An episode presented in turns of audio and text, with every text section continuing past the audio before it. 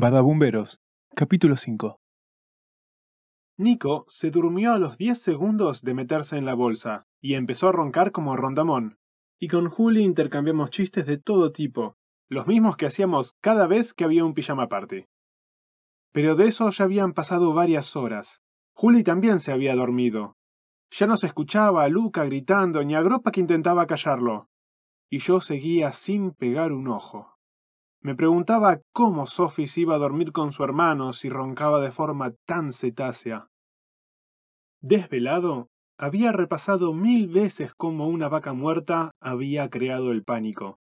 Y siempre terminaba, intrigado, con el hecho de que el dueño del camping tenía una colección de recortes de diarios que tocaban cada uno de los temas absurdos que habían estado en ebullición con el fin del milenio, y que esa tarde habían estado en boca de los chicos de la colonia.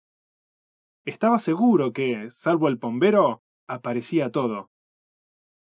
Y yo intuía que ambas cosas, la vaca y esa cosa extraña, se relacionaban.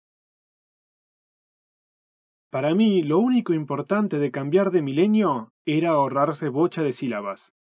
Dos mil. Tan simple y cortito. El resto eran bolazos. Mis papás en mi casa no le daban cabida a esas supersticiones. Si el mundo se iba a terminar, podía ser un día cualquiera, decía mi papá. Un 15 de agosto, ponele. Nico se atragantó en un ronquido y escuché la flema rebotando en su garganta. Suficiente, me dije, y abrí el cierre de mi bolsa de dormir de un solo movimiento. Gateé por arriba de mis dos amigos, abrí el mosquitero, Agarré la super linterna del papá de Nico. Nunca me la prestaba.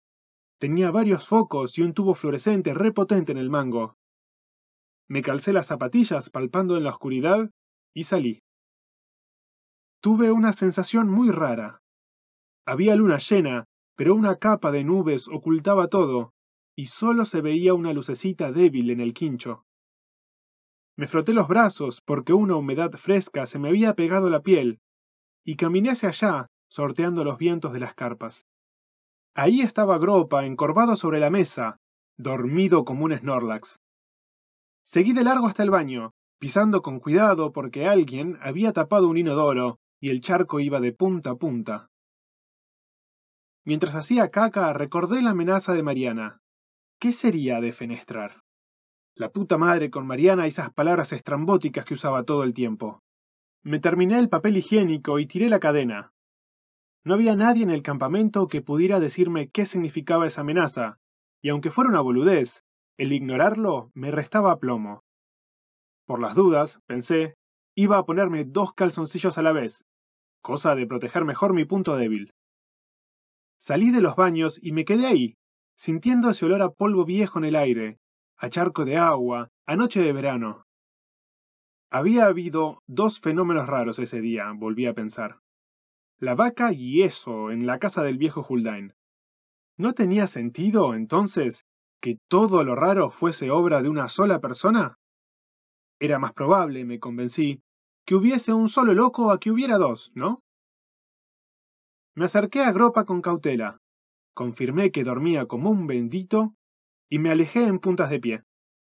Había unos cien metros entre la casa y el quincho, y caminando en penumbras se hicieron eternos. Cada palito que pisaba me daba un susto.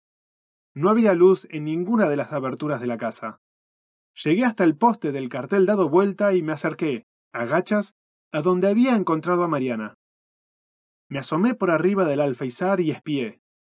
No se veía nada de nada.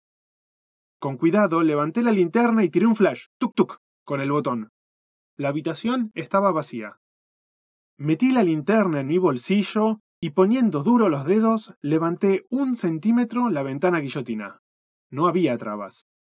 Metí el codo en la rendija, hice fuerza, liberé una mano y la abrí más. Respiré bien profundo antes de bolear la pata adentro. Sabía que la curiosidad mata al gato, pero mi teoría era que el gato previsor sobrevive.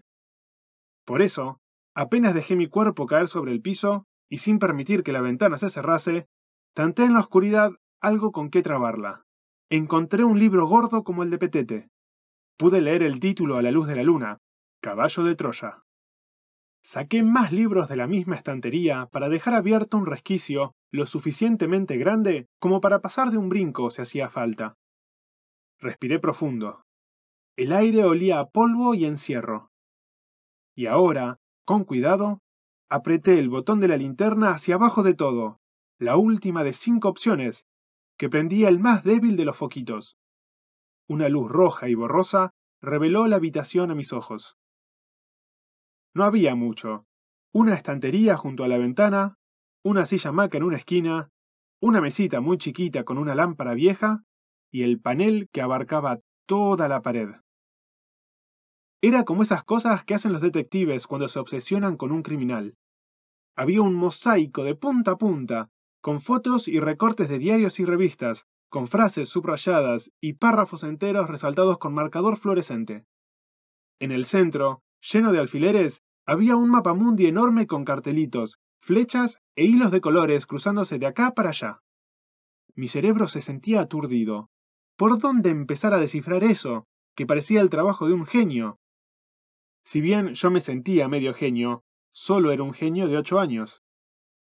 Di pasitos de un lado al otro, viendo que no solo había noticias de diarios comunes como La Nación y Clarín, sino que había toda clase de diarios de los que jamás había oído hablar, e incluso en otros idiomas. Le Monde Diplomatique, leí. ¿Qué carajo será? Noté que la pared estaba dividida en temas que rodeaban el mapa central. Me puse en puntas de pie para leerlo de más arriba, empezando de izquierda a derecha. Eran noticias de desastres naturales. Un terremoto terrible en Turquía, otro en Grecia y otro en México, y un hilo verde conectaba cada noticia a una parte del mapa mundi, y así con volcanes, inundaciones y maremotos. Las fechas y las cantidades de víctimas estaban resaltadas con color. La luz roja hacía que el fluo se viera raro. Había fotos de ciudades devastadas, de tornados, de un bosque prendido fuego, de huracanes vistos desde el espacio. Y, pegado a eso, un papelito cuadrado color rosa que me llamó la atención porque tenía una palabra escrita en jeroglíficos, como cuando estaba aburrido y usaba el símbolo en el Word. Por abajo había una sección dedicada a la guerra. Las fotos de los recortes de revista se volvían más cruentos y estaban mamarracheadas con círculos y rayones de virome. Croacia, Kosovo, qué nombre chistoso. Yugoslavia, más países cuya existencia desconocía y que estaban señalados en el mapa por hilos amarillos. Pasé rápido por otro sector que tenía profecías impresas en hojas A4, con artículos sacados de Internet. A Nostradamus le dedicaba toda una columna, y lo acompañaban nombres como Paravicini y un tal Mabus. Había como cinco fotocopias de ese círculo azteca, con el tipo que saca la lengua en el medio, rodeado, otra vez, de papelitos cuadrados con esa misma palabra en símbolos que había visto antes. Abajo había un montón de hojas muy finitas, recontra llenas de resaltadores de distintos colores y mamarrachadas con lapicera. Al acercarme lo más que pude, vi que era el Apocalipsis, arrancado de una Biblia. Ah, ok. A partir de ahí apresuré mi análisis, porque sospechaba, nadie que se tomara en serio las profecías de la Biblia podía preocuparme. Encontré una sección donde se mezclaban diarios con enciclopedias, plantas nucleares, reactores nucleares, Chernobyl, Hiroshima, cohetes, misiles. Prueba de la bomba H, leí en un murmullo, viendo una foto de un hongo nuclear sobre el mar, como en Godzilla. Fin de la Guerra Fría. Tres minutos para la medianoche. Amenaza nuclear a Estados Unidos. Había varias hojitas con fórmulas extrañas llenas de signos matemáticos y letras. Una foto de Einstein sacando la lengua, otra de Bill Gates sonriendo, y un montón de garabatos en papel cuadriculado. Otra vez se repetía esa palabra de símbolos, pero más compleja y larga, rematada con muchos signos de interrogación. Di un paso a la derecha y, arriba de todo, leí un encabezado de crónica sobre ovnis en el Uritorco. Resoplé con embole.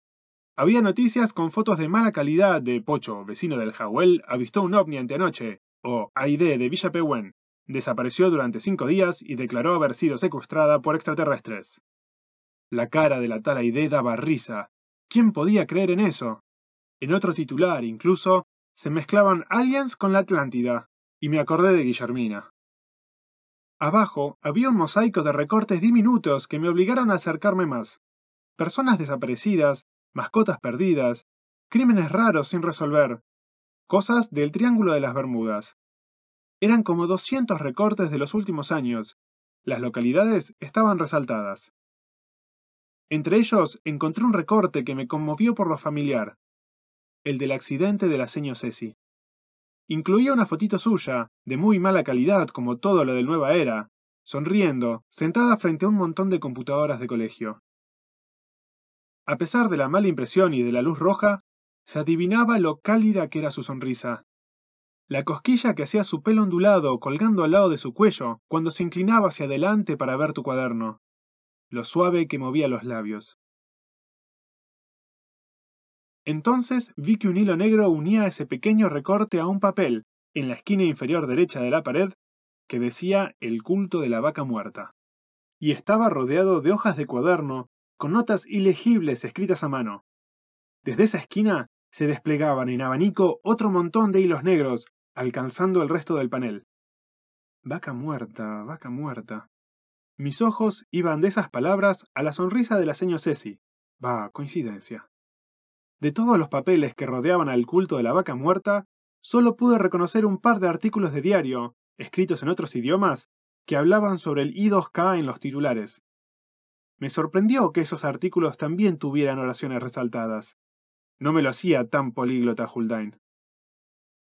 Ese era el fin de la pared misteriosa, así que di un paso hacia atrás y apagué la linterna.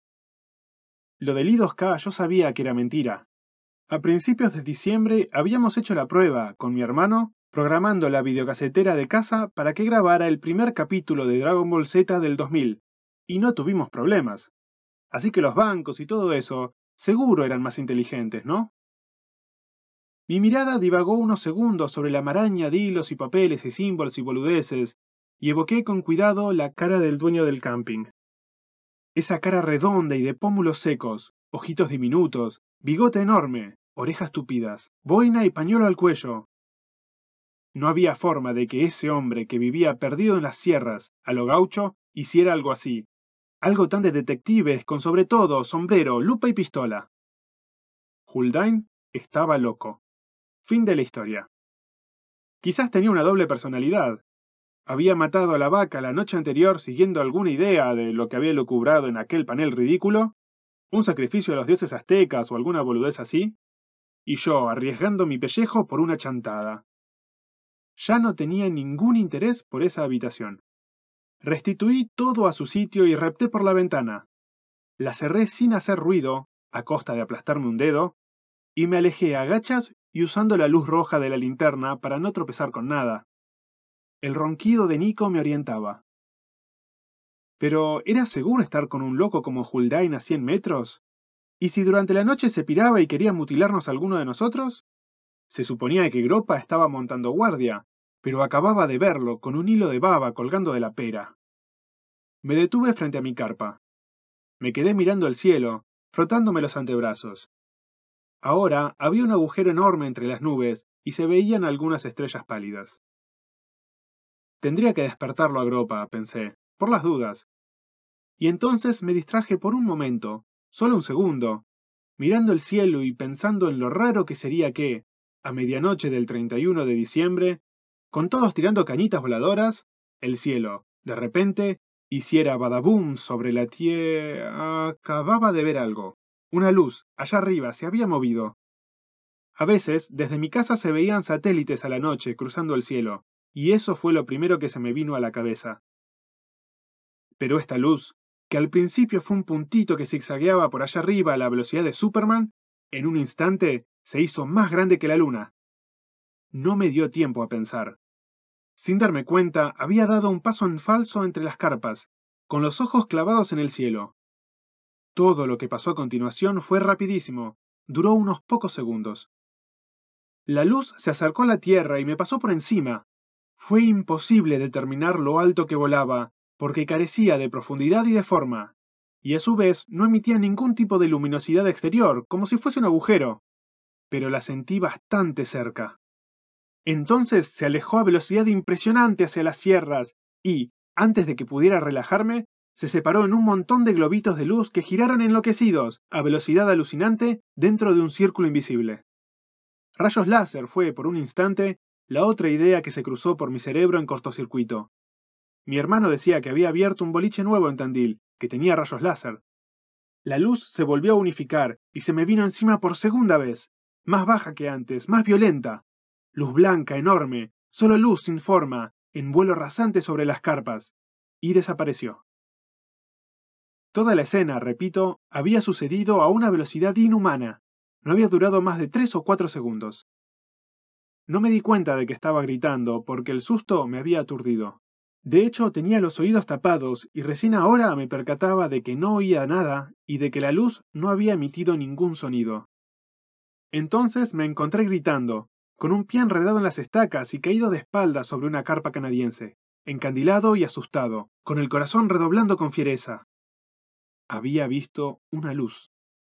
Ahora alguien se debatía contra mi cuerpo a través del cubrecarpa sobre el que me había caído, y Gropa, apareciendo de la nada, me alzó en el aire, friccionando la piel de mi muñeca.